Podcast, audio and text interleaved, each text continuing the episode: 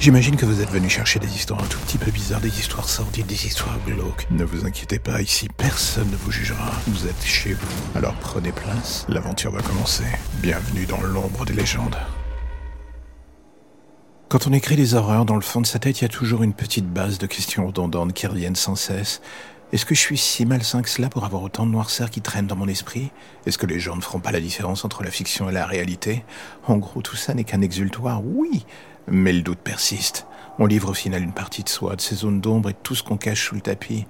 Je me suis toujours demandé à quoi ressemblait une séance de psychanalyse pour les grands auteurs de romans d'horreur. La fascination qu'on a pour ce domaine, au final, a été aussi étrange qu'addictive. On vit déjà dans une époque suffisamment merdique, alors on sera en droit de se dire, mais quel est le plaisir que l'on peut retirer à transcender cette merde et à en faire de la matière créative? Sincèrement, je serais bien incapable de vous répondre sur ce point précis. Ça fait plus de 300 épisodes que je bosse sur le sujet, que j'explore ces zones un peu tordues de mon cerveau. Est-ce que c'est un sport positif? Franchement, j'en sais rien. Est-ce que bizarrement j'aime malgré tout la chose? Ah, va être oui. C'est sans doute ça le plus perturbant. J'aime essayer de comprendre les mécanismes de l'horreur. Qu'est-ce qui me fait peur Vous fait peur Et surtout, où sont ces sentiments si contradictoires qui finissent par se rejoindre? La beauté de la chose, si l'on peut dire cela ainsi, est que dans le fond, le sujet est sans fin et sans fond surtout. Il y aura toujours quelque chose de neuf à creuser, explorer, découvrir ou retranscrire dans le domaine de l'horreur. Le creepypasta en version podcast, c'est un peu tout et n'importe quoi à la fois. C'est ce qui fait sa force et sa faiblesse d'une certaine manière. Un royaume aussi bordélique qu'intrigant, où les grands arrêts de l'imaginaire vous ouvrent la porte vers le leur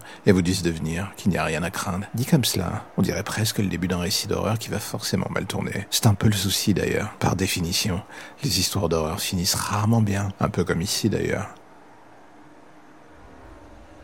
Et voilà, c'est la fin de l'épisode du jour. Si vous êtes du genre à soutenir le projet, eh bien, allez faire un tour dans le lien en début de description. Vous verrez que dans ce dernier se trouve l'intégralité des informations nécessaires pour aider le projet. Le soutenir, en parler, partager, s'abonner. Tant de choses à faire, tout cela regroupé en un seul lien. J'ai envie de dire, c'est magique. Alors n'oubliez pas, si vous aimez ce podcast, abonnez-vous, soutenez-le, parlez-en. Vous pouvez le faire dans l'ordre, à l'unité ou comme vous le voulez en fait d'ailleurs. À bientôt mes chers auditeurs de l'ombre.